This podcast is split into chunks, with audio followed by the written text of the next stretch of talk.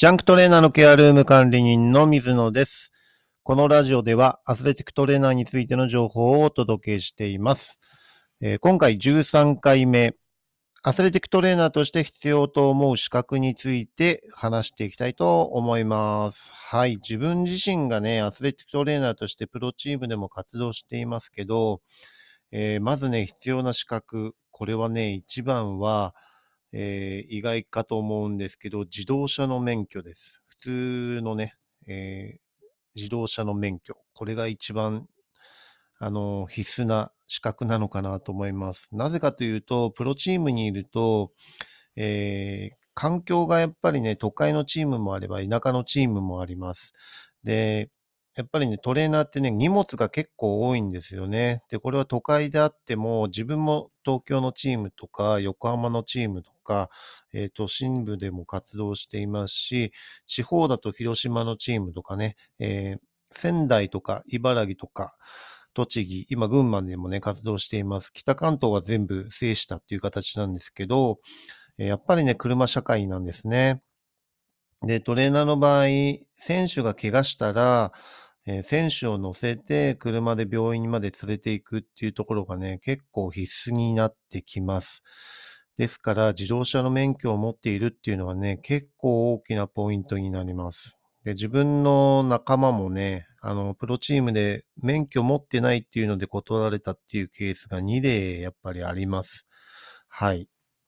で、その後ね、えっ、と、彼ら2人とも免許取ったんですけど、やっぱね、東京のチームとかだと免許取り立ての初心者マークだとね、ちょっとさすがに任せられないよなっていう風にね、えーなってしまいます。ですから、自動車免許はね、あの、トレーナーでは結構必須になるので、早めのうちに取得して、運転の技術っていうのもね、しっかりと安心して信頼される運転の技術っていうのをね、身につけてもらいたいなというふうに思います。はい。それで、あと別のね、資格、これは実際にアスレティックトレーナーとして持ってた方がいい資格というところで、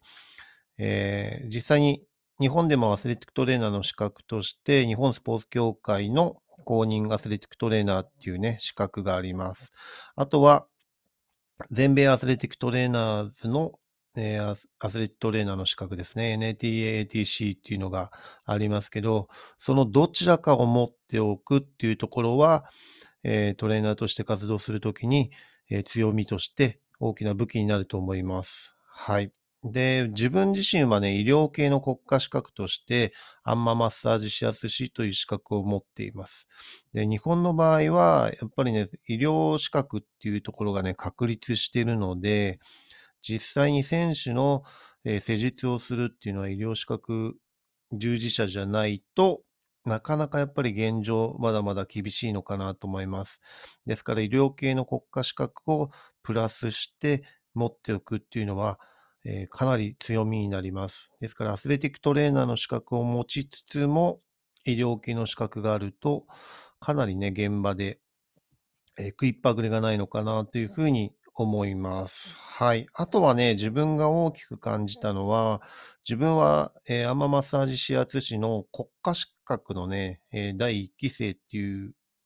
ところなんですね。もうおよそ30年前かな。21、3年間国家資格になって最初の年なので、えー30年前ですかね、になります。で、30年前に取得してっていう時に、医療系の資格っていうのは、その当時、今ではね、えー大学でも取れますけど、専門学校じゃないと取れなかったんですね。はい。ですから、大学の学位っていうのがね、やっぱりなかったんですよ。はい。で、自分はバスケットボールチーム、男子のね、バスケットボールチーム B リーグっていうところに、えープロチームとしてね、あの所属しているんですけど、やっぱりね、大学、男子のバスケットボール選手っていう、まあ基本的に大学を出てる人が90%以上。で、GM 職とかにね、えー社長職とかについてる人っていうのは、大学出身の方がもうほとんどだと思います。ですから、大学の学位を持ってるか持ってないかっていうのは、結構ね、評価されちゃうんですよね。はい。ですから自分も、えー大学の学位が欲しいがために、えー大学の方に、えー行っています。はい。女子の場合はね、そこら辺、あの、高卒で、本当にトップチーム、トップ選手はね、女子の場合は高卒で、えー、行く方が、あの、多いのでね、そこら辺のそういった大学の学位に対してのこだわりっていうのはそこまで強くないのかと思うんですけど、男子の場合は明らかにそういうところが自分自身はね、あの言われたことはないんですけど、やっぱりイメージとか印象とかで感じた部分があるので、大学に行って、えー、学位を取ったというふうになります。はい。ですから自分自身がえー、必要と思うトレーナーとで、アスレトレーナーとしてね、必要と思う資格、一番は自動車の免許です。そして二つ目はアスレトレーナーの資格を一つ持っていると強いです。で、さらに医療系の国家資格を持っていると強いなというふうに思います。そして大学の学位があると、より一層、えいいポジションに行けるのかなというふうに思っています。はい。それ以外のね、資格とかはね、持ってれば持ってるだけ、えー、いいと思いますけど、そこまでね、いろんな学校にも行けないし、えー、講習会とかでね、民間の資格で簡単に取れる資格もあれば、えー、しっかりと受講しないと取れないっていう資格もあると思うのでね、この辺は自分自身で何が必要なのかというところを考えていただいて、えー、そこら辺をね、対応していただければと思います。はい。それではね、次回、えー、今日もね、アスレティックトレーナーの資格というところで紹介しましたけど、日本スポーツ協会の公認アスレティックトレーナーの受験資格についてお話ししていきたいと思います。はい、最後まで聞いていただきありがとうございます。次回もお楽しみによろしくお願いします。